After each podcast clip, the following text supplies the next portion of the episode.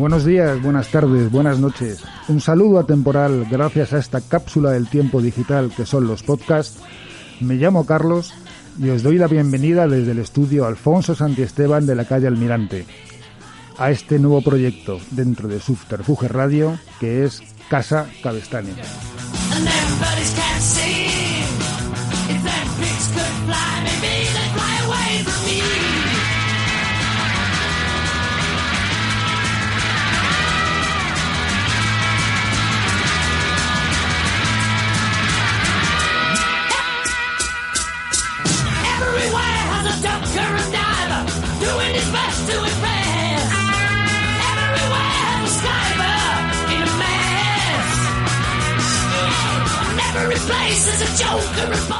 Casa Cabestani puede ser una mezcla psicotrópica entre una sociedad gastronómica en continua expansión, un enorme agujero negro que engulle sin límite y una enorme mesa camilla donde periódicamente nos hemos reunido, nos reunimos y nos reuniremos para comentar cosas interesantes como nuestras vidas, las de otros, escuchar música y sobre todo comer.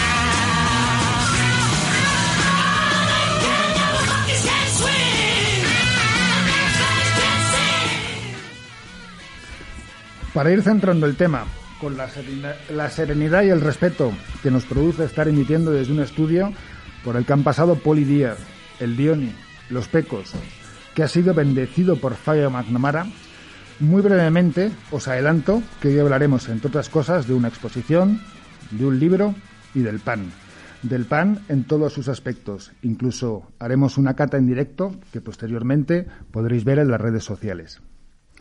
Entrando en materia, os confieso que a la hora de plantear este primer programa me había hecho quizás el absurdo propósito, me había puesto el, corsé o el molde de no emplear ninguna de las palabras relativas a todo esto que llevamos encima. Cuando escuchéis este programa, pues a lo mejor hace un año que, que empezó todo este mogollón, pero la verdad es que para todos los eh, invitados que nos acompañan en este primer número, en este primer capítulo, episodio, eh, pues la pandemia no les ha ido mal.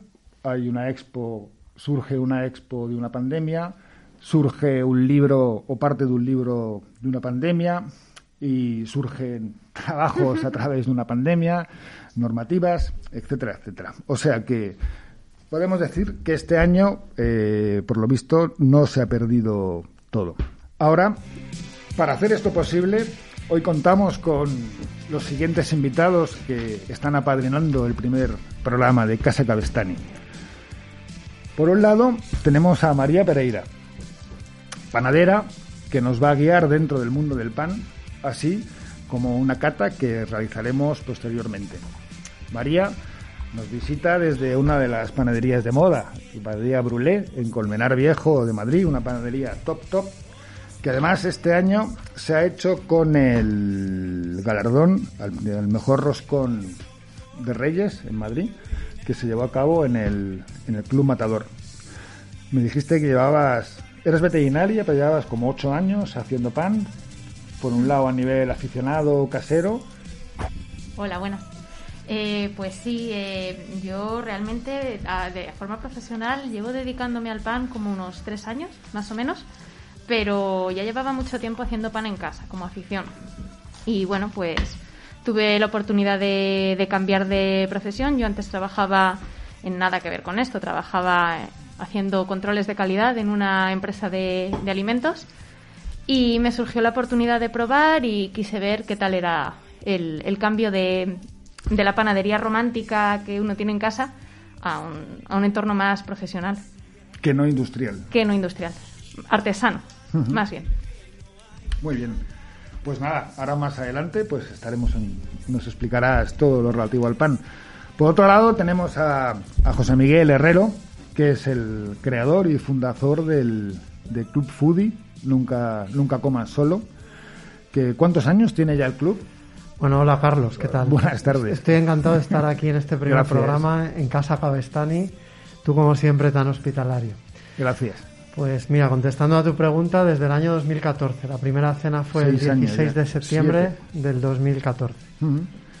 Y si no llega a ser por la pandemia o lo volvemos a citar, estaría ya cerca de las 200 No, ya lo hemos superado, ya estamos más de 250. Creo que estamos ya por la 260 aproximadamente. semanales, cenas semanales. Sí, ahora con la pandemia tuve que suspenderlo, claro, y hice cenas diarias durante el confinamiento en Instagram a través de, de Instagram Live. Es un honor que nos visite, que nos acompañe Josemi, que nos apadrine en este primer programa, porque bueno, hablaré, él es un, un gourmet, disfruta mucho comiendo, disfruta mucho viviendo la vida y celebrando la vida.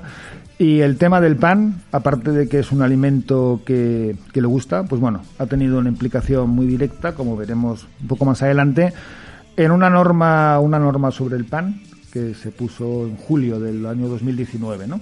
Se, Sí, efectivamente. Bueno, aparte de gourmet y de celebrar la vida, también trabajo Claro, bueno, es- eres en el Ministerio de Agricultura, Ministerio de y bueno, ahí perdón. pues en los temas de alimentación. Es un vividor.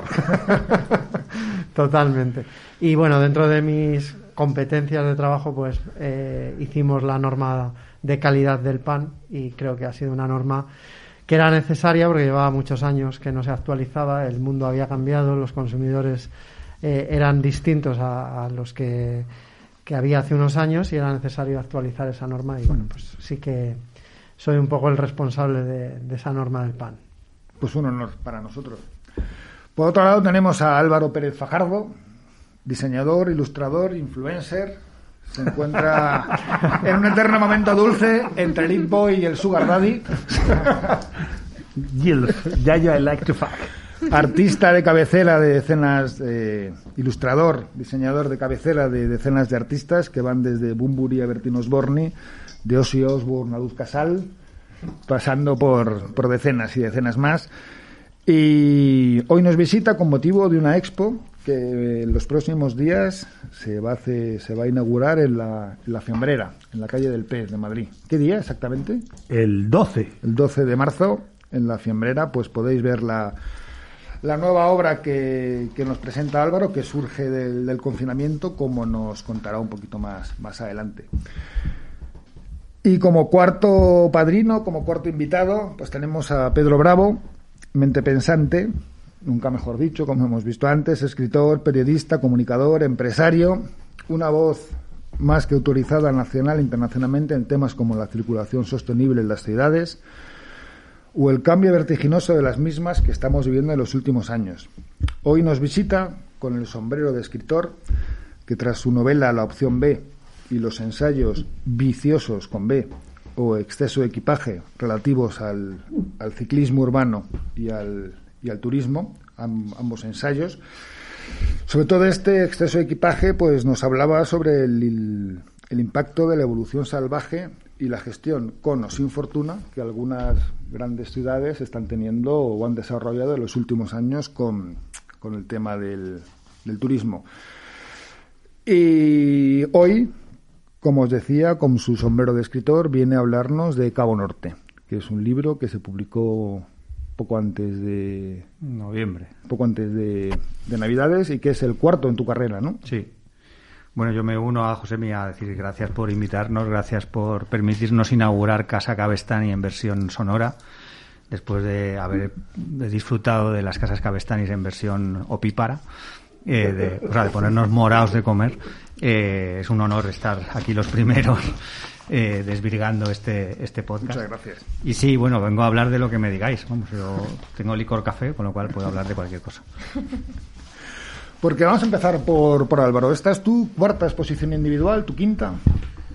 Es la cuarta, creo que es la cuarta. Tam- Tampoco me acuerdo muy bien, pero sí, es la cuarta. Estoy convencido de ello. Es la cuarta.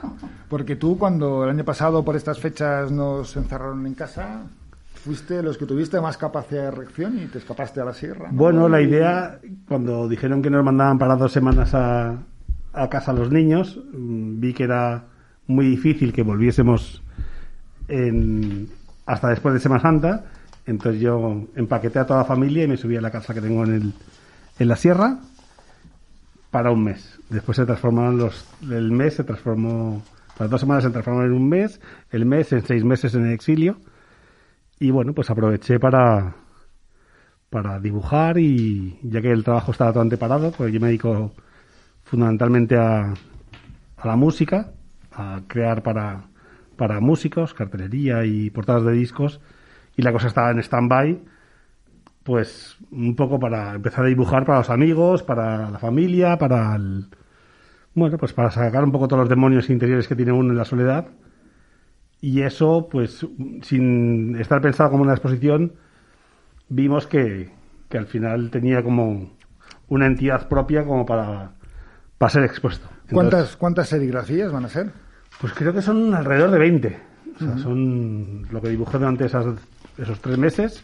No hay nada dibujado después ni de antes. Es durante esos dos, dos tres meses lo que dibujé para los amigos y la familia. En el fondo era eso, dibujar para sin ninguna pretensión comercial ni artística, ni era simplemente Bueno, tú en la pandemia lo rompiste con la adaptación que hiciste del logo de John Howard Miller, Sí. del Yes We Can, lo adaptaste al sistema sanitario español y, y hubo muchos hospitales y muchos sanitarios que lo hicieron suyo, ¿no? La verdad es que funcionó muy bien. Fue una propuesta de para el grupo Julieta 21 que me pidieron que hiciese. Habían hecho una canción para recaudar fondos para los hospitales.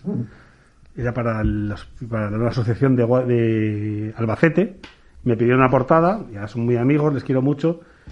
Y entonces creé el- la adaptación del, del clásico cartel para la portada de Hasta la Victoria, que era la canción.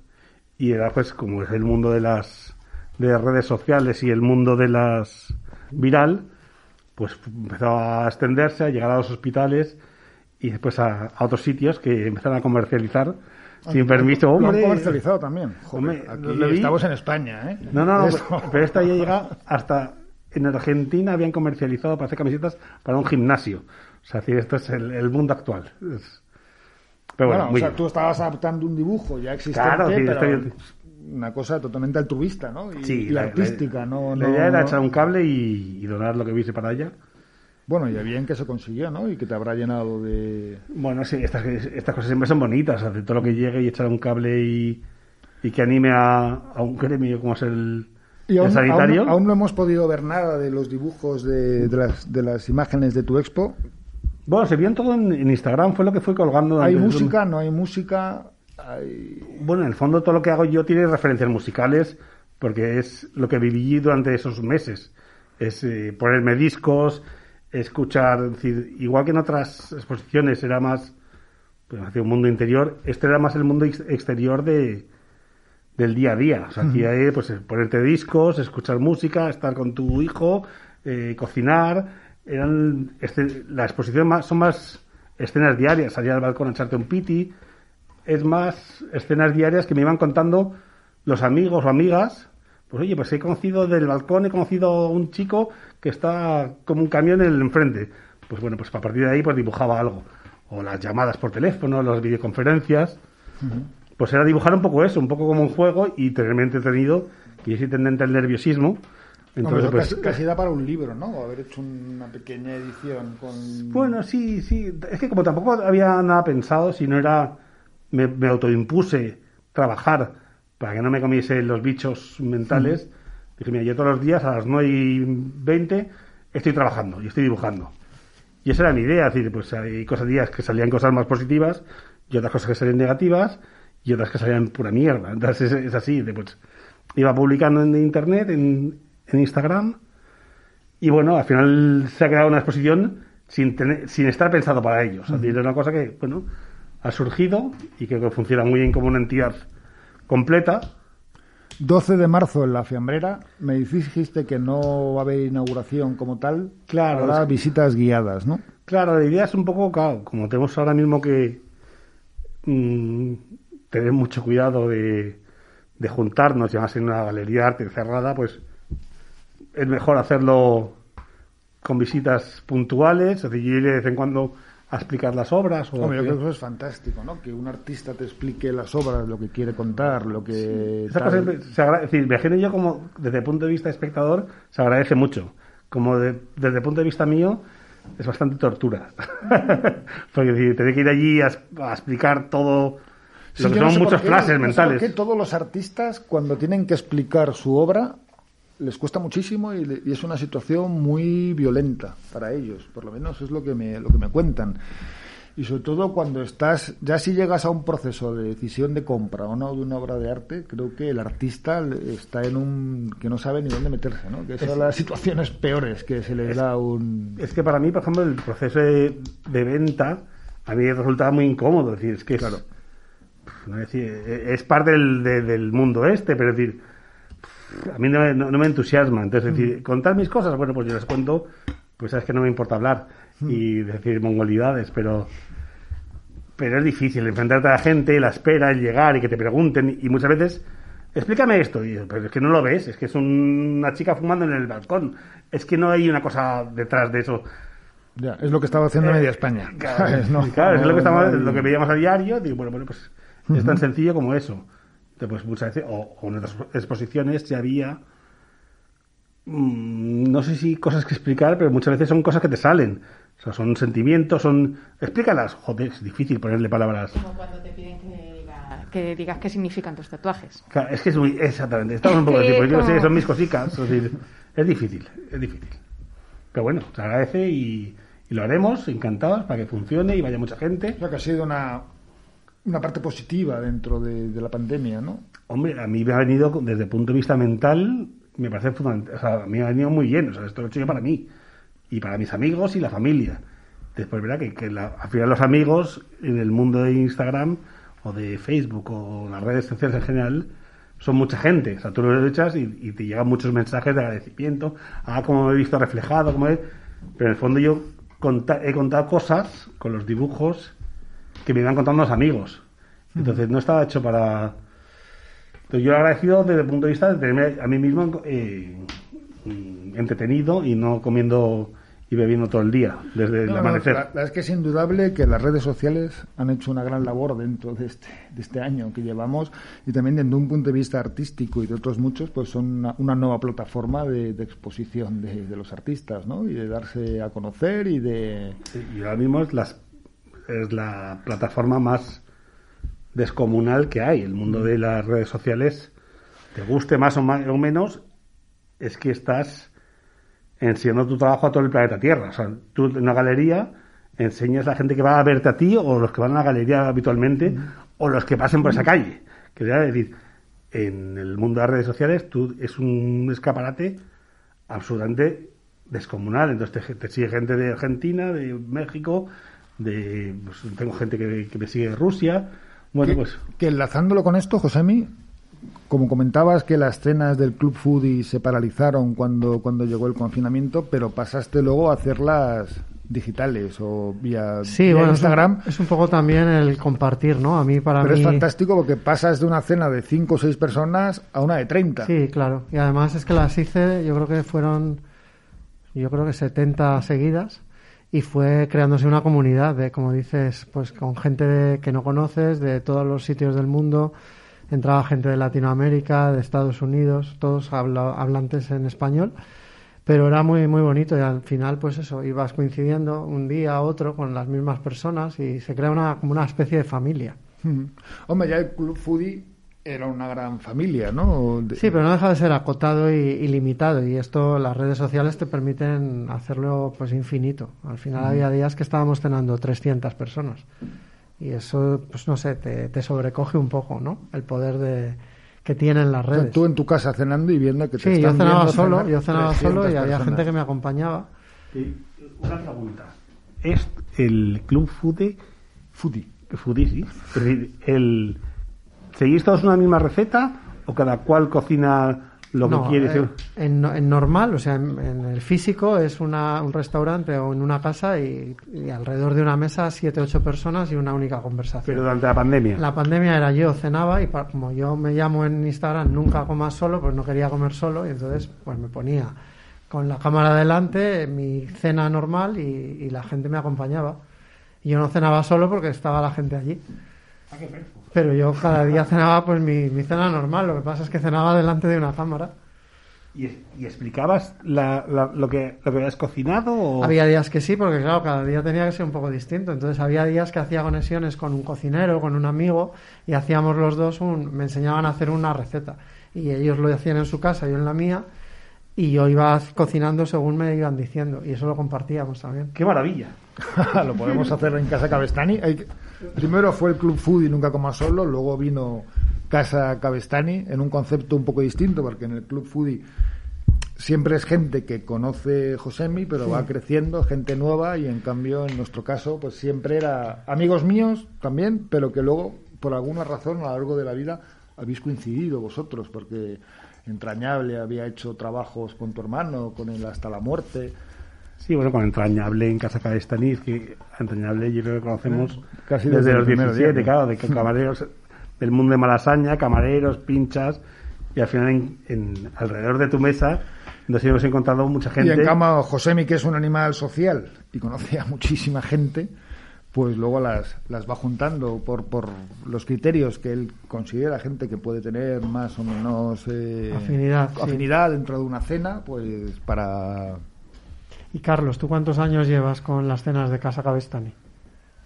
Pues yo creo que debimos empezar en el 2015. Por Son ahí. comidas porque para cenas no dan. ¿eh? Oh, mira, sí, sí, sí. Yo he estado en una, yo he estado en una y son Las cenas eran de potentes. hospitalización posterior. Sí, son potentes. Todo empezó, pues yo creo que este señor, Álvaro y yo, un día comiendo en la cocina de mi casa, mirándonos a la cara, y hemos acabado a veces juntándonos 15 o 16 personas a, a comer sin parar. Hay que aclarar que el menú en Casa Cabestani es eh, Casquería. casquería, de casquería para arriba. Es menú duro. O sea, duro de digestión. Luego este es, es- es- No, pero cocina muy bien. Cocina Yo- Yo he excelente. estado en una y la verdad es que... Me ha contado gente, alguna persona que después de salir de allí se ha ido a una panadería, se ha comprado un bollo de tía Mildred y se lo ha ido comiendo hasta su casa. Eso no conozco a nadie que sea capaz de hacer. No, me lo creo. También conozco a alguno que iba en bici, tuvo que dejar la bici, tumbarse en un banco a dormir. Eh, Eso me, eso me lo creo más porque yo he pensado muchos días saliendo de tu casa, echarme la siesta en Plaza de España. Pedí que me hiciesen un hueco los homeless, los pobres. y- Claro. Oye, me hacen un huequito aquí entre los escombros El martillo neumático percutiendo. porque no llego a, a Callao ni de coña. Bueno, y también tenemos a María y a Pedro, vamos a hablar con, con Pedro, ¿no? De, de tu segunda novela, por decirlo de alguna manera. La primera fue la opción B. Eh, esta es eh, Cabo Norte y los dos ensayos que comentábamos antes, Viciosos y, y Exceso de Equipaje, y tus colaboraciones en Somos Malasaña, en El País, en, bueno, históricamente ABC, Razón, Diario, o sea que eres una En persona... todas, en todos los periódicos. estado En todos los periódicos y televisiones también. ¿no? Sí. Cuéntanos sobre Cabo Norte. Antes, bueno, yo que te conozco y, y bueno, comentábamos que, coméntanos tú mejor, ¿no? Cabo Norte no es un libro que sale de la pandemia, sino que es viene de antes y que se cuaja en la pandemia, ¿no? que sí, acaba de cocerse en la pandemia, por decirlo de alguna manera. Es un libro que nace... Yo hice un viaje hace seis años con mi padre y mi hermana mayor, Ana, al Cabo Norte, que está en Noruega, que presuntamente es el punto más septentrional del eh, continente europeo, el punto más al norte. Presuntamente porque no está en el continente, es una isla, y porque ni siquiera es la que está más al norte, hay una más al norte. Eh, estas cosas del turismo y, de los hitos que son más o menos verdad, de la fantasía del, relato. Eh, entonces hice ese viaje con la idea de sacar a mi padre, que era un señor castellano callao, historias sobre su vida y ver qué cojones pasaba con eso, si escribía algo o no. Dejamos de hablar bastante y di- dedicamos a disfrutar el viaje y el libro se quedó, yo seguí escribiendo relatos, no es una novela, es un libro de relatos y es que había al final un libro de relatos que tenía que ver con eso y con otras cosas de mi vida que me habían pasado, es digamos un viaje interior.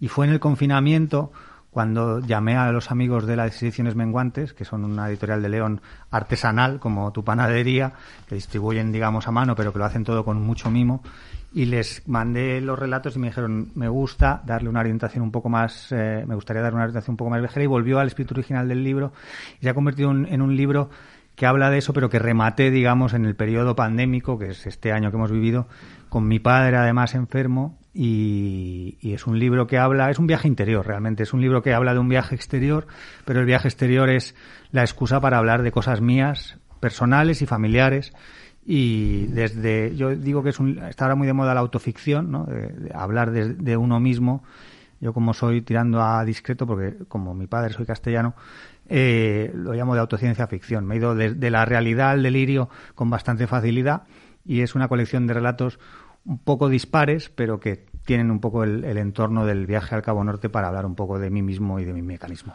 Hombre, yo como, como comentábamos, lo he visto un poco como un cierre de una, de una etapa, ¿no? O somos personas con una forma de ser muy peculiar dentro de unas familias quizás muy tradicionales, entonces casi, todos los que entonces hemos chocado y como es que este libro es para quedarte en paz también, ¿no? Bueno, los, los como los de los, los, libros son una ficción, es como yo pin, no pinto soldaditos de plomo, pues hago libros. Pero vamos, la rentabilidad es más o menos la misma. Que si pintase soldaditos de plomo, entonces escribo cuando me pica algo. Cuando escribo ensayos es porque me pica la curiosidad y cuando escribo otro tipo de relatos como esto, que son relatos o novelas, es porque me pica una historia. En este caso es una historia personal y familiar. Tenía como que catalizar o canalizar cosas mías personales de un momento vital complicado que tuve hace años y también, eh, aprovechando esta última etapa en la que mi padre, como os decía, estaba enfermo, que ha muerto recientemente, eh, hablar un poco de mi padre y hablar de mi relación con mi padre desde la aceptación y de la tranquilidad de haber, digamos, hecho las paces con eso que tú mencionas, eh, bien mencionado, de lo que ha sido una relación de conflicto, pero también de amor, ¿no? De amor esencial. Sí, pero bueno, a pesar de las diferencias, empatizo, mi padre y me, yo me pongo en tu lugar. conectados. Yo también he tenido un padre, vamos, mucho más mayor que yo y, y, una vida, la mía, distinta o más artista o más alternativa que no entraba en los esquemas mentales ¿no? que tenían pensados para, para nosotros, a lo mejor. Sí, es, es, es al final eso, de, por lo menos en, en, el caso de Cabo Norte, es desde la aceptación y desde el amor esencial, desde las diferencias y desde la conexión. ¿no? Entonces, no es solo sobre mi padre, es mucho sobre mí y es mucho sobre el viaje también, pero como os digo, es un viaje interior que también tiene que ver con la pandemia. Al final, la pandemia no nos deja viajar, cosa que a mí personalmente no me parece mal. Es decir, eh, creo que la inquietud de viajar es una inquietud muchas veces forzada forzada por los mecanismos, digamos, de un sistema que te llama a viajar sin que, sin que engullas realmente lo que te dan esos viajes. Y creo que hay mucho en el viaje interior que es más satisfactorio que el viaje, digamos, exterior mecanizado y fordista de ahora tienes que visitar A, luego tienes que ir a B, luego tienes que ir a C. ¿no? Semana Santa, ¿dónde nos vamos? Verano, ¿dónde sí, nos o vamos? sea, eso genera una, inquietud. Una presión. Y yo que estoy un poco hippie últimamente y casi budista, a pesar de haber sido muy punky, eh, creo que el viaje interior es tan interesante como el exterior y quizá ahora más. Y en, en este rollo que hablabais, ¿no? De, de darse cuenta de cosas en, en, en la en el confinamiento y en la pandemia, creo que es, en lo personal es interesante cómo nos hemos dado cuenta de muchas cosas que nos sobran y cómo hay muchas cosas que nos aportan de lo que está cerca. Está muy bien la conexión en redes y está muy bien, yo creo que aporta mucho, pero también puede ser excesiva, ¿no? Esa hiperconexión y también hay que conectar con uno mismo, con la con el valle del Lozoya que está aquí al lado en vez de con el valle de las mil tumbas de no sé dónde. Por lo visto, la can... se han disparado la cantidad de operaciones, solicitud de presupuestos para operaciones estéticas tras la pandemia de la gente estar viéndonos tanto en una pantalla que nos hemos sacado mil defectos y la gente ha ido como loca pues a ponerse pelo, que es una cosa que no descarto, pero también a quitarse ojeras, a no sé qué, a no sé yo cuánto. No, yo no, no me he puesto pelo, luego lo veréis en pantalla. Pero de, no has descartado lo de pecho. No, pecho tengo mogollón. No, no, no yo, yo, descarto todo, por definición. O sea, que esta pandemia hemos visto las miserias o, o, o al límite que hemos podido llegar a estar, pero luego al final hemos salido con un tema un poco, no te voy a decir egoísta, pero sí de voy a mejorar mi imagen, voy a mejorar mi aspecto, no me gusta cómo me he visto, no me gusta cómo me han visto los demás, no sé, es un poco, es un poco perverso, ¿no? El... Pues yo estaba en pijama, haciendo reuniones en pijama todo el rato, vamos. O sea, yo he cuidado mi imagen cero. Eh, yo creo que estamos en un proceso de individu- individualización y narcisista bastante evidente, en parte por las redes sociales y por cómo funcionan, digamos, las tecnologías de, de acariciar el ego.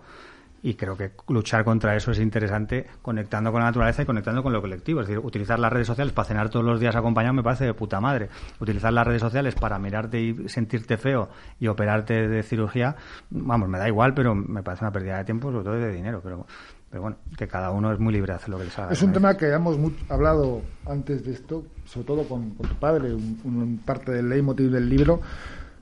Pues siempre te llamó la atención que sales de un pequeño pueblo de Ávila, ¿no? De, de, o de Guadalajara. Guadala- hay un hay un lugar entre Guadalajara, Soria y Segovia que está tan a tomar por culo de todo el mundo que se llama el Confín.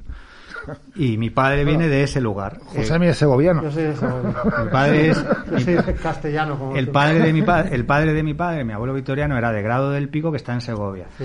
Pero mi padre nace en Campisábalos, que es el pueblo de al lado de Grado del Pico, pero que está en Guadalajara. Campisábalos, que por cierto, paréntesis, es el segundo lugar con el mejor aire del mundo después de un pueblo de Finlandia. Iba a leer ahora. Porque tiene una, tiene una corriente de aire que no pasa por ninguna ciudad. Entonces tiene el aire más limpio del mundo, que de hecho hace poco Hyundai ha hecho un anuncio ahí aprovechándose de la ecuación para vender coches, que es como un poco contradictorio, cosas de las marcas de coches.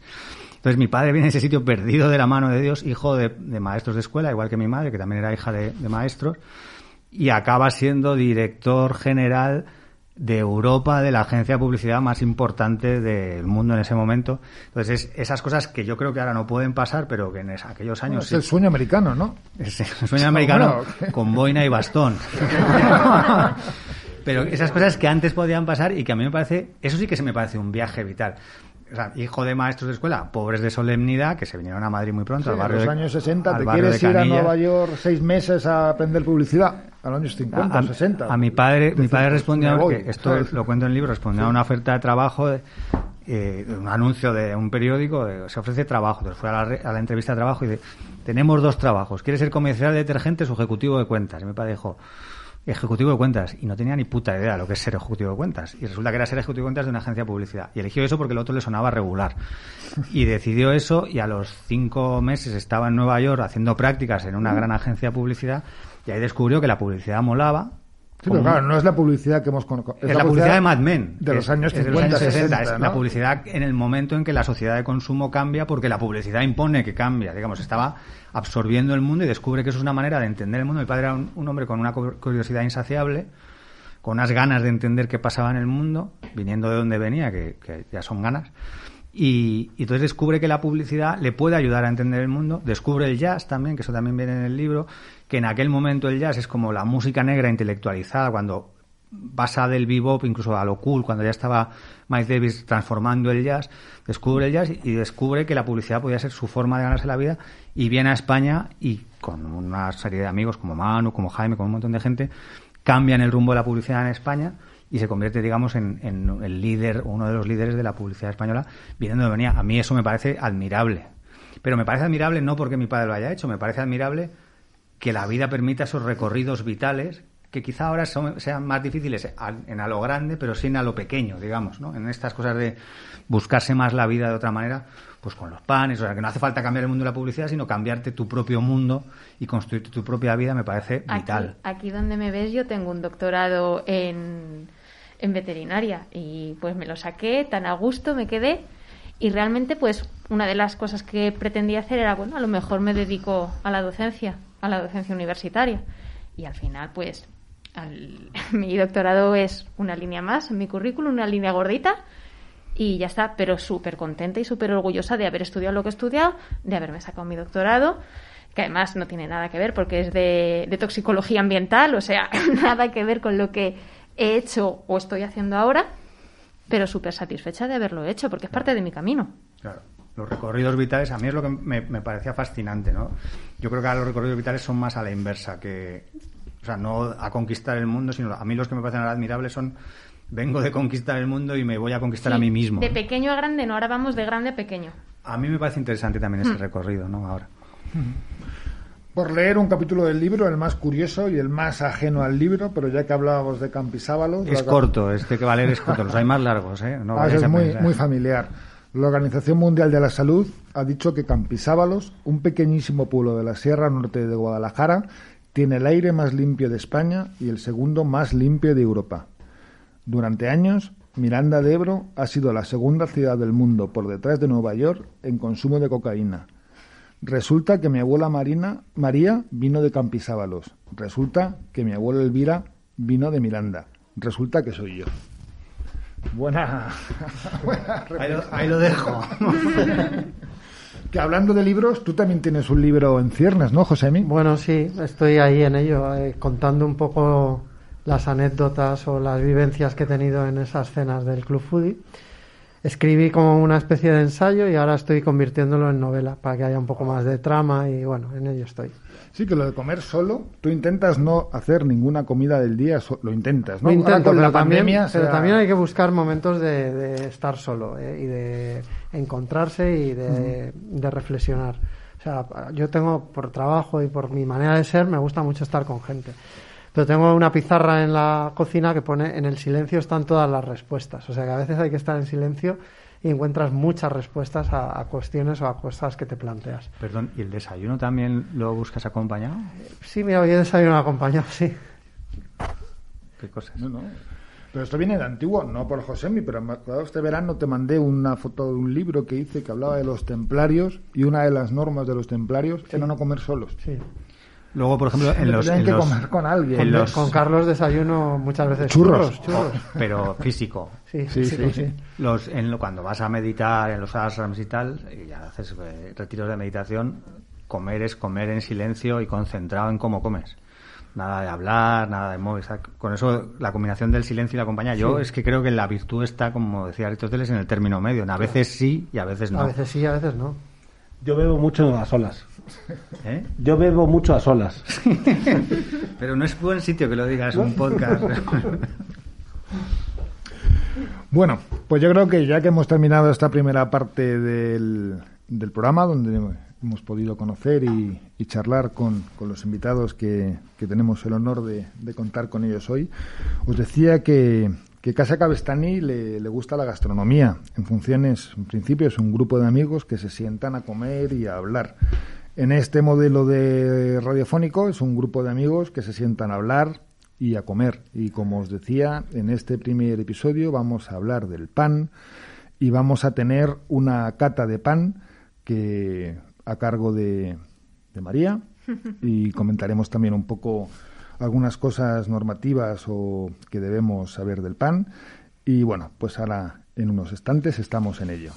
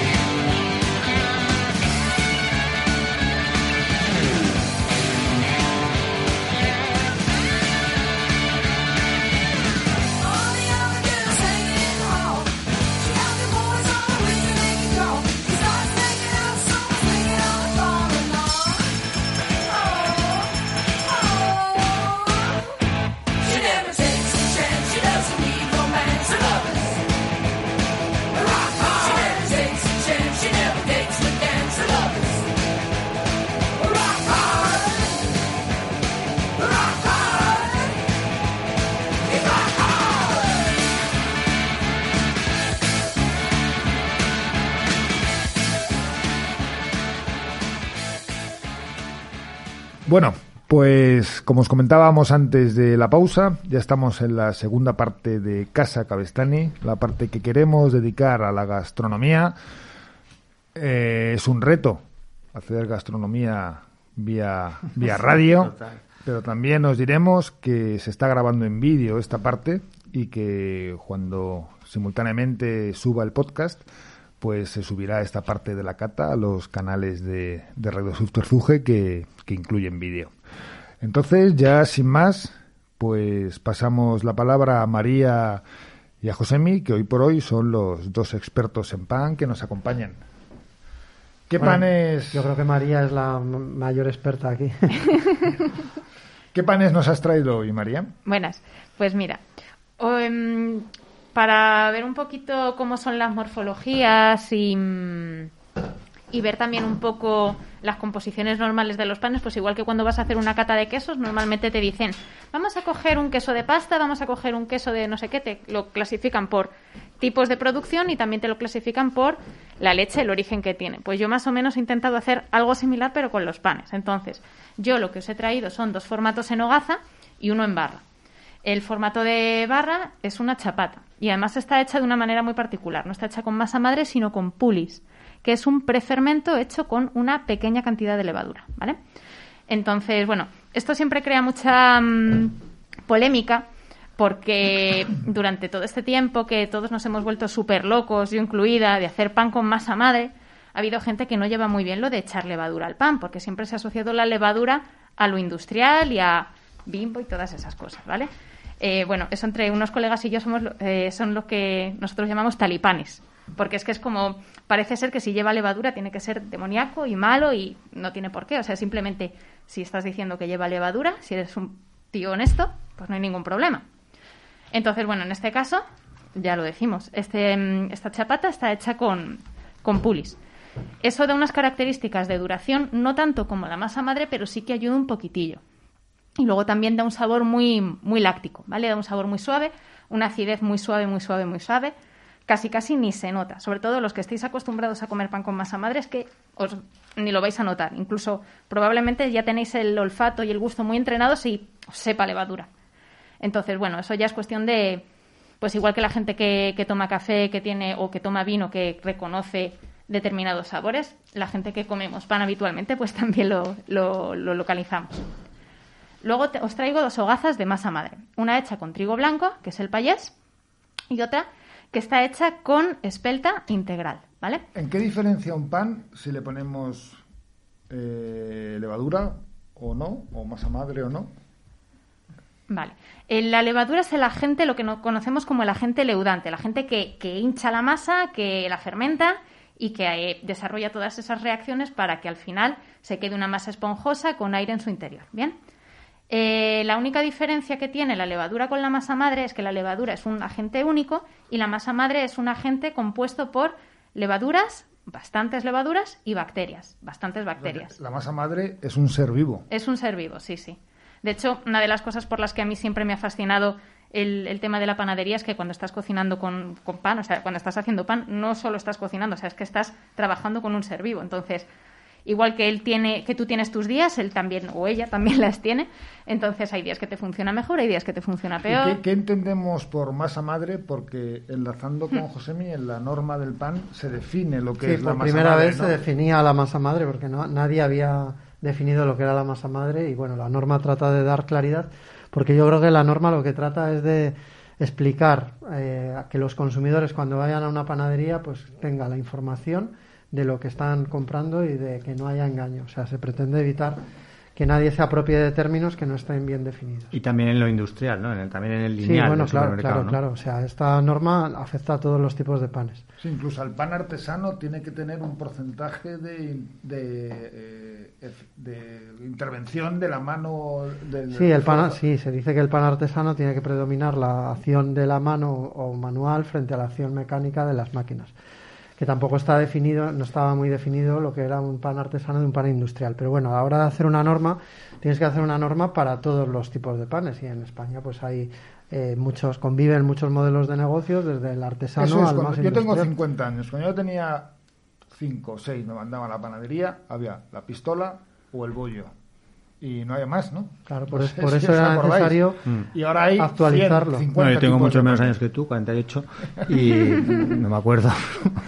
No, efectivamente, y de hecho, en España, no sé qué pensáis, vosotros dos que seguramente sois más expertos, el pan ha sido siempre regulero y es desde hace unos años cuando Sí. de repente hay buen pan, ¿no? Porque mm, el pan en España era como la cosa con la que empujabas la comida, ¿no? Es desde hace unos años que hay de repente una afición auténtica por el pan. Y curiosamente ha salido de las casas. Ahora mismo miras el, el panorama panadero algo, eh, actual y mm, no sé cuántos panaderos hay que sean realmente de tercera, cuarta, quinta generación. No los hay, casi todos han- vienen antes pues rebotados de cualquier cosa como he venido yo. Entonces, Bueno, y de hecho hay una eclosión de panaderías, tanto industriales como artesanales, ¿no? Es como que antes eran las tiendas de vapeadores y ahora son las panaderías, que yo prefiero las panaderías que las tiendas de Por Pero es verdad que hay como muchísimas, ¿no? sí, sí, y además es que es eso, pegas una patada en una piedra y te salen 13. En Yo creo que- que- en una manzana han puesto cuatro. Esa es la, pre- la primera pregunta. Es, ¿esto no, el mundo del pan, como estamos viéndolo, no es un boom? Es decir, ah, voy a hacerlo con la so- traída del, de la orilla del Nilo. Pues, pues, a lo mejor puede ser una moda que esto pase y en el fondo lo que queremos es un pan que decís denostadamente decir para empujar. Yo A creo que ver. pasó la moda de hacer pan en casa. Se quedaron los kilos, pero la moda pasó. Pero en cambio la moda de comer buen, la, Yo- la moda de comer buen Fíjate pan que, de panadería que yo no estoy de acuerdo. Yo porque, tampoco estoy de acuerdo. porque yo de hecho empecé a hacer pan gracias a un foro, el foro del pan, que ya llevaba muchísimos años dando caña, ya lo han tenido que cerrar porque realmente ahora los foros no están tan activos como puedan ser redes sociales rollo Instagram, Facebook y demás, y ahora todo se mueve por ahí. Y hay uno de los grupos de Facebook, el que es también con el que yo empecé a hacer pan, Amigos del Pan Casero, que tiene miles de seguidores y está constantemente publicando. De hecho, ahora voy a sacar uno de los chistes que tengo preparado sobre el pan, que es la palabra pandemia, viene de la afición por la, de la gente durante el confinamiento de hacer pan en su casa, ¿no? Yo creo que pasarse, pasarse la moda no, sino que ha ido- se ha multiplicado por 20, ¿no? O sea, que decir que está la gente haciendo pan loquísimamente. Luego, además, tenéis que tener en cuenta el, el puntito mm, terapéutico que tiene hacer el pan, porque tiene su, su búsqueda del zen. Ahí estás amasando, estás con tus cositas. También tienes tu momento de descarga de odio cuando tienes que amasar un candeal. que si sabéis el pan que es, es el típico bollo duro, duro, duro. Pues ese hay que meterle caña. Entonces, Bueno, y el eh, pan aparte ha, ha tenido un, un, un alto componente simbólico ¿no? en, la historia de la humanidad. ¿no? Yo creo que de los primeros alimentos que debió hacer el hombre fue algo con trigo o- y cuanto descubría el fuego y la forma pues de... Bueno, no, el trigo es el cambio del, De del hombre, del, del ser cazador-recolector al se neolítico. utilizaba un cereal más antiguo que se llama emer. Sí. Que lo utiliza, Emer. emer. sí, con dos M's. Que lo utilizaban ya los, los egipcios. De hecho, me pasaron hace poco un artículo de, del típico horno egipcio para cocer pan de 3.000 años de antigüedad y que lo estaban poniendo a prueba y que todavía funciona. No, en Madrid hay muchos sitios relativos al pan, ¿no? Sitios históricos como la Casa de la Panadería en la Plaza Mayor, Mm. que era un despacho, el despacho de pan de la, de la Villa de Madrid, ¿no? El- parece ser que donde estaba el Palacio de la Moncloa había un gran molino y la Cuesta de Areneros, que es donde está ICADE. Antes había dudas si era Cuesta de Areneros o de Harineros, de la Puede ser, gente que claro. venía de moler el, el, el trigo y se lo llevaban a las. Bueno, y muchas rejillas ¿sí? que vemos en los locales de Madrid, el, el sitio donde está mi, el coworking, uno de, los, uno de los negocios que yo tengo, el coworking en, en Malasaña, en Espíritu 23, es una antigua panadería, y hay las típicas rejillas en la entrada del lugar que servían para tirar la harina al almacén de abajo, y esos muchos locales de Madrid estaban diseñados para eso, para tirar las harinas a los almacenes para fabricar pan o para lo que fuese. Bueno, y ya de eruditos, el famoso, la famosa red de San Luis en Madrid, que sabéis que es Sí. arriba de la calle Montera. en su día había un, había un mercado de pan allí y estaba la iglesia de San Luis.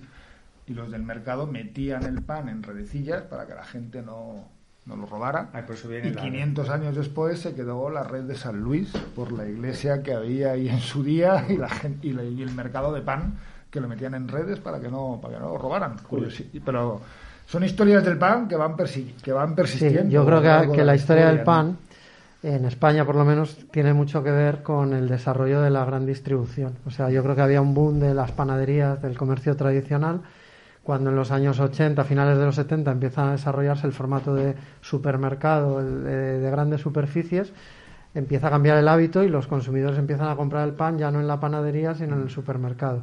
Se amplían los horarios, la gente empieza a tener horarios más raros, entonces abandonan un poco el, el pan más artesano de la panadería y vas al pan eh, como, una commodity, es decir, como, Y ahora- como dices tú, para volve- empujar el alimento. a ese pan, ¿no? Claro, y ahora estamos en un resurgimiento de que la gente se ha dado cuenta de que es más consciente de, de lo que está comiendo. Entonces quiere saber de dónde viene, cómo se ha fabricado. Y ahí hay una oportunidad para un nicho de consumidores que cada vez es más grande, que quiere volver a consumir ese pan eh, pues con, un- con una historia, ¿no? Que Porque es lo que la está norma, contando María. la norma dice, si es integral, 100% integral, ¿no? Sí, bueno, Y la también norma es lo que he dicho. O me sea, lo meto que en la trataba... sal, me meto, entre comillas. Vamos a ver la cantidad de sal que tiene que llevar Claro, el pan trata de, de que no la te salud engañes, de las de que, personas. de que si pone un pan integral, pues te, te ponga un 25% integral o un 100%, porque se habían apropiado del nombre integral sin tener el 100% de harina integral. O, De hecho, muchas veces era harina blanca con salvado, ni siquiera era harina de trigo de grano entero, Y era simplemente y- panes. en supermercados hay panes artesanos, ¿no? Que es como una cosa muy contradictoria, ¿no? Hay, aquí supongo que con la norma eso no cambiará, ¿no? Es decir, hay panes de molde. eh, de- Claro, eso no sé. Vamos, ahora con la norma eso estaría prohibido apropiarse de esa mención y se puede sancionar. Igual que en su momento con todos los bio, cuando bio va relacionado con un tipo de características del alimento, pues muchos eh, alimentos que tenían el, la- el prefijo bio tuvieron que quitarlo y tuvieron que cambiarlo porque era, era Sí, engañoso. Yogures y todo, ahora Sí, es sí. Activia, no sé qué, tuvieron que biológico, incitaba un poco a eso, ¿no? Y a mí me sorprendió cuando hablamos que diferenciamos un poco de las masas naturales y las masas precocidas, decías que dentro de las masas precocidas puede haber buen pan también. Claro, sí, o sea, yo por ejemplo, mi manera de hacer pizza en casa consiste en hacer una masa con masa madre, y la, mm, como te comentaba el otro día, la precuezo, la cuezo un poco lo justo para que la masa coagule y luego la congelo. Ya tengo mi masa precongelada y luego ya puedo depender de ella, puedo usarla cuando yo quiera. ¿Eso que hace que esa masa sea mala por ser congelada? Ni mucho menos, porque soy una masa que yo he cuidado particularmente, que no le he puesto nada más que harina, agua, sal y la masa madre y chimpón. Ahora bien, el problema es que el congelado, pues muchas veces ayuda a determinados, pues eso, a, a determin- a colar determinadas cositas, a, a- y ya entendemos el pan congelado como el pan de los chinos. Entonces no llega a ser lo mismo. El pan de los chinos es un pan que se hace en una panificadora industrial, que el proceso son igual tres horas desde que amasan hasta que hornean. Mientras que yo a lo mejor tengo panes de 16 hasta 24 horas de fermentación, con todas las características nutricionales que, que conlleva, claro. Pues si te parece, podríamos pasar a la cata, ¿no? Nos habías- nosotros que somos muy brutos, lo habíamos pensado hacer con salsas. Me pero- parece estupendo. que está Nos muy bien, está Nos muy bien. aconsejaste mejor hacerla con aceite de oliva. Incluso si lo queréis así, a- si lo queréis así a pelo, probar antes que el aceite. pelo, ¿Así? sí. ¿Tú? Yo mezclado, o sea, pelo O y sea, podéis, po- claro, o sea, he cortado trozos bastante Claro. precisamente Sí, que no- para que eso, no os para que lo el pan, perfecto. Perfecto. Para que lo tengáis a probar a pelo y con el aceite. Pues huele a aceite ya. ¿eh? Sí. Y a pan, ¿eh? El pan huele mucho. El pan huele mucho. Eso es, eso es muy sorprendente de los panes artesanos, lo que huelen, ¿no? Sí. El, el- el El pan aroma, ese el aroma. que tú hablabas de, de ese proceso de, de supermercado y tal, no huele a nada. Luego también es por lo que os comentaba anteriormente, el tema de la corteza, el, el poder de la corteza es, es importante. La corteza sirve para dar aroma, para dar sabor y para dar conversa- conservación. Perdón. Y Y comer. Y conversación. conversación también, como podéis ver aquí. Pues vamos a agilizar un poco el tema para no irnos por los cerros de Úbeda. ¿Con cuál crees tú que debemos empezar? Vale, yo empezaría, por ejemplo, con el payés, el trigo blanco. ¿Vale? Es este que os he cortado aquí en, en cuadraditos. Eh, más que nada porque es el más, uno de los más suaves, porque tiene masa madre y quiero que veáis que no tiene por qué ser un pan ácido llevando masa madre. Claro, es que eso es un tema que hayamos comentado últimamente. Las panaderías más de moda de Madrid compra sus hogazas y a mí particularmente me resulta muy amargo ese pan. Me pasa igual. Y, Pero no, eso me, y también no es- me gusta. Eso también No, es cuestión de gustos, ¿vale? Esto, No, no, y no me gusta, por eso lo he dicho. igual que te gusta un sitios. y no un Rioja, pues igual pasa con el, con el pan de masa madre. Hay panes de masa madre que les buscas una acidez Mm. más pronunciada porque te gustan y panes que te gustan más suaves. Este se nota, el olfato se nota. Pero está Al gusto está- tiene está ligera, ligera acidez láctica. Tiene- pero, Sí, tiene el punto de acidez. pero no es una cosa Pero Pero, no está, pero está equilibrado, no se va mucho. No se lo noto. Y Es luego suave. la corteza es muy agradable también. Sí. Sí. Y crujiente todavía, está muy bien. Está cojonudo. Entonces digamos que este es un pan payés. Bueno, estilo payés, ¿vale? Em, se, ¿De llama, se llama estilo payés por la forma en que se le da. Normalmente el- los panes, cuando tú los los formas, puedes dejar el cierre hacia arriba o el cierre hacia abajo. Masa madre 100% y 100% trigo. Así es. Podemos decir que, aunque lo, lo estaréis viendo en vídeo, pero no sintiendo, dentro de lo que hay que apreciar en la cata, los cinco sentidos, pues bueno, es muy complicado el oído, pero mientras María antes cortaba el pan, hemos visto que, que se por- se- tenía un sonido, Bueno, tenía si una, tenía una musicalidad Sí, Sí. que no tenían sí lo tenía. Otra, la vista, pues bueno, nos estamos derritiendo con, con el pan que estamos viendo. Está buenísimo. Lo que tú decías, ¿no? Tiene un, un equilibrio justo de, Claro. todas. Luego también depende un poco el tipo de, de cereal. O sea, tú con un trigo blanco no buscas una acidez muy pronunciada porque es que se come el sabor del cereal. Sin embargo, en panes como la espelta o incluso el centeno, esa acidez le ayuda, le potencia el sabor. Ya no solo potencia las características tecnológicas a la hora de fabricarlo, sino que también le, le potencia el sabor. Pasemos al siguiente pan. Vale, yo ahora os recomendaría la chapata. La chapata está hecha con pulis y lo quería hacer así porque aunque a priori va a ser más suave de sabor al llevar ¿Qué la mantequilla. qué es pulis? El pulis es un prefermento hecho a base de levadura, harina y agua. ¿Vale? Es como si fuera una especie de Que masa está, madre. está a disposi- o sea, es fácil de conseguir para un usuario que quiera hacer pan. Lo puedes hacer tú con una uñita de levadura, una cantidad determinada de harina, una cantidad de agua y en función de lo maduro que lo quieras, lo dejas X horas fermentando. O sea, que son cosas vivas. Sí, de sí, nuevo. sí, sí, es, es como al final tiene una textura y un sabor que recuerda un Este poco a está yogur. buenísimo, ¿eh? Esta es una pasada. En esta chapata, ¿qué tenemos que saber? ¿Qué tenemos Pues- que apreciar? Pues en esta chapata primero tenéis que apreciar que el porcentaje corteza-miga es diferente que en el tema de la, que en, el, que en las hogazas. En las hogazas normalmente tienes más miga que corteza y en este caso comparativamente hay más corteza que miga. Y aún así es una chapata con miga, Y porque es una las chapatas habitualmente no suelen tener mucha miga, suelen Hmm. tener Con mucha una amiga ahí muy esponjosa, Sí, sí, que sí. eso igual Y hay se que- nota la mantequilla. ¿no? También es el tema de la Sí. mantequilla el que se nota también en, en la miga. Y luego, pues además lleva una cobertura hecha con sémola, que eso también se nota a la hora de, de comerlo. Y está cojonudo. También. Notas de cata de Álvaro. Es la valoración, es la valoración objetiva. Estás haciendo de Fabio Namara en la entrevista de la edad de oro con Almodóvar.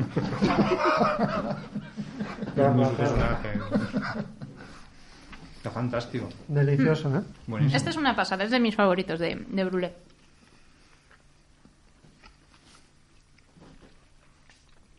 Fantástico. Como podéis notar, la acidez, o sea, acidez cero nula, comparado nula, con el nula, otro. Sí que se nota el rollo de la mantequilla, pero acidez no tiene nada en absoluto. Si, si acaso se le nota un poquito de olor como a yogur y demás, pero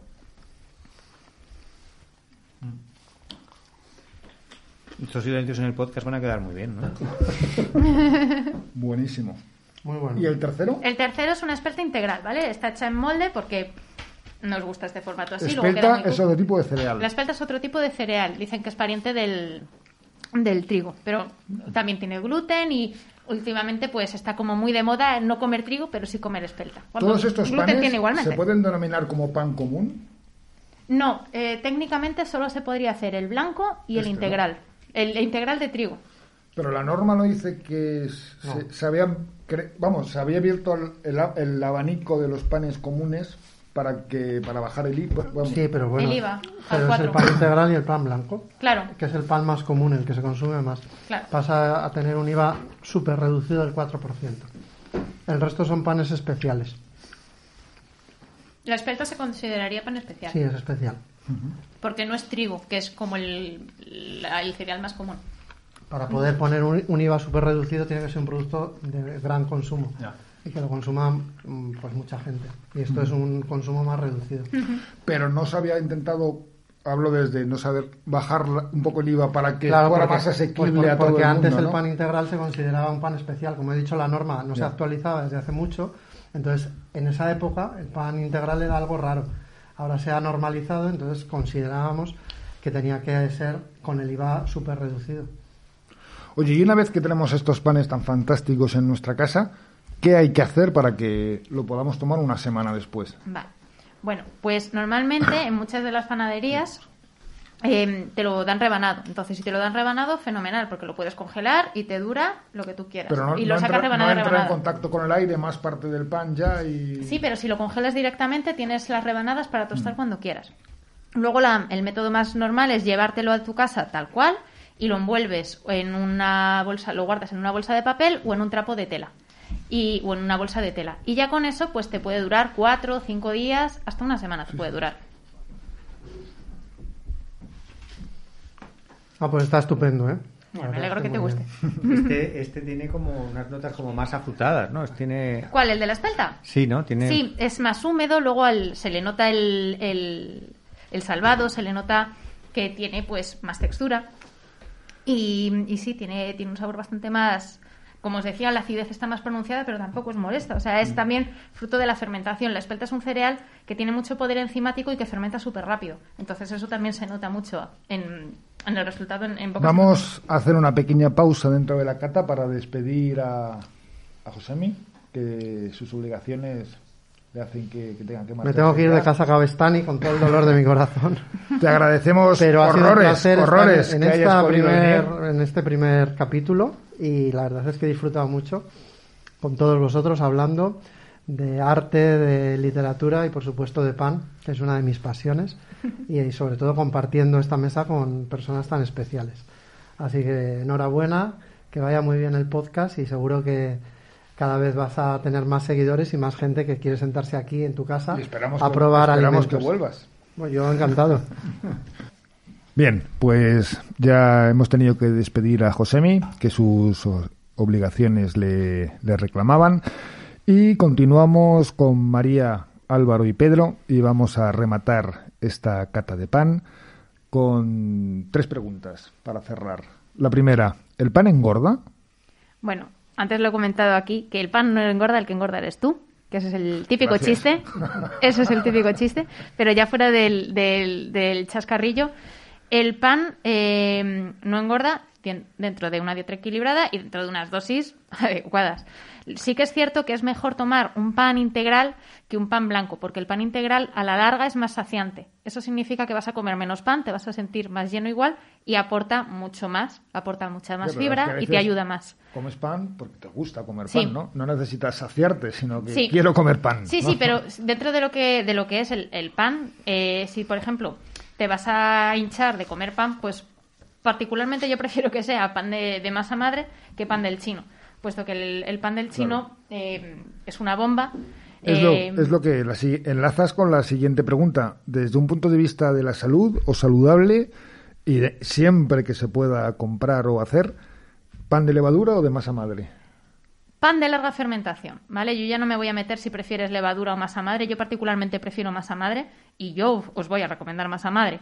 Pero cualquier pan que sea de larga fermentación, puede ser con la chapata esta que os presentaba antes que tiene el pulis, eh, simplemente es un pan que va a estar predigerido por los bichitos que le hemos echado bien, en la levadu- bien por la levadura o bien con, con la masa madre y eso va a facilitar la digestión del almidón, la digestión del gluten, También va a significar que va a tener menor índice glucémico, es decir, que no te va a pegar un chute de azúcar cuando te lo comas. Por lo tanto, a todos los efectos es muchísimo más, más saludable. Y como os comentaba, si encima ya lo tomáis integral con el aporte de fibra y minerales, pues fenomenal. Oye, me voy a inventar otra pregunta más.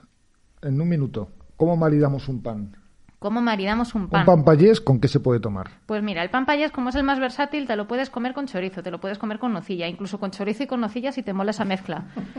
Y que se ve que aquí, que se ve que aquí le dan a ello. Y, y lo puedes comer con cualquier tipo de, de queso, por ejemplo.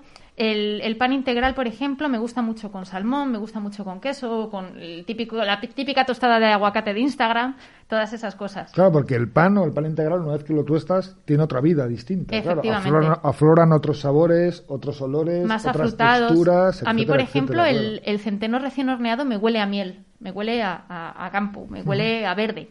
Y luego el, el centeno es un pan súper curioso porque es un pan que nosotros lo sacamos del horno y no lo podemos consumir hasta el día siguiente. El ejemplo que decías antes de cuándo vas a comer pan de hoy, mañana, pues, pues es un poco ese rollo. El centeno necesita 24 horas de maduración para desarrollar todos sus aromas, todos sus sabores y que tú lo disfrutes. O sea, que una, un trigo, un payés, es un todoterreno.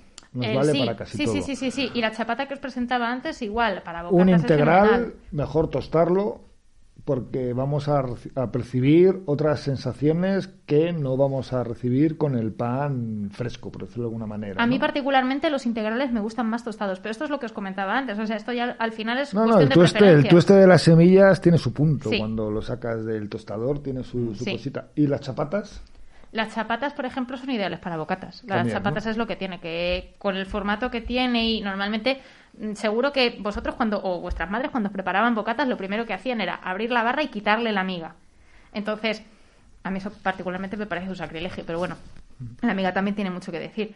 Em, normalmente lo que buscas es lo que eh, os decía anteriormente, un equilibrio entre corteza y miga. Cuando tú quieres un bocata, tú lo que quieres saber es lo de dentro. El, el resto básicamente el- es lo que te ayuda a llevártelo a la boca. El pan es un poco el conductor. Ahora mismo, pues lo que se busca es que además de ser el conductor, que también aporte, que también, 50-50, ¿no? Un efectivamente, 50-50. que también, que también tenga algo que decir en esa en esa eh, mezcla de chorizo y nocilla del que ¿Y cómo debemos antes. conservar el pan? Vale.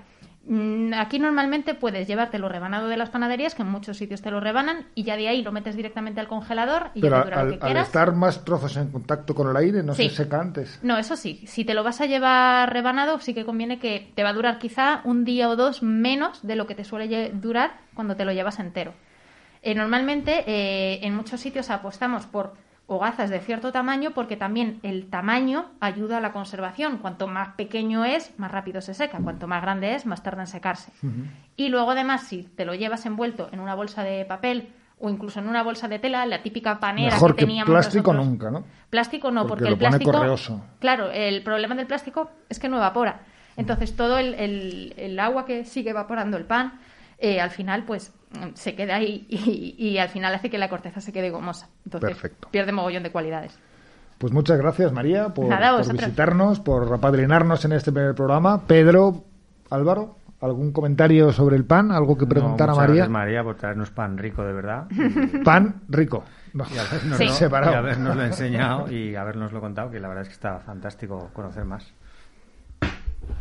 Yo dar las gracias a don Carlos que nos haya recibido aquí, al pan, y además me da pena por los veganos que comen pan, que no saben que están comiendo bichos vivos y van a tener que dejar de comer vino. Es decir, es- esto- hemos abierto un nuevo capítulo aquí para los Un veganos. melón, un melón muy duro. En algún sitio hay que poner el límite. No, no. Yo creo que las bacterias y las No levaduras... se puede poner el límite a estas cosas. Las plantas también son seres vivos. ¿De quién? A las plantas también son seres vivos. Pero son no tanto. Bueno, pues mira, dentro de este debate que se nos está aquí montando sobre las vidas de las levaduras y los gusanos, nos despedimos hoy en este primer episodio de Casa Cabestani desde Radio Subterfuge, desde Subterfuge Radio. Y nos despedimos con un grupo que se llama Embajada Boliviana, ya que los argentinos son los reyes de los medios tiempos ramonianos. Y bueno, pues me apetece que nos despidamos hoy con esta canción. Hasta el próximo episodio. Muchas gracias.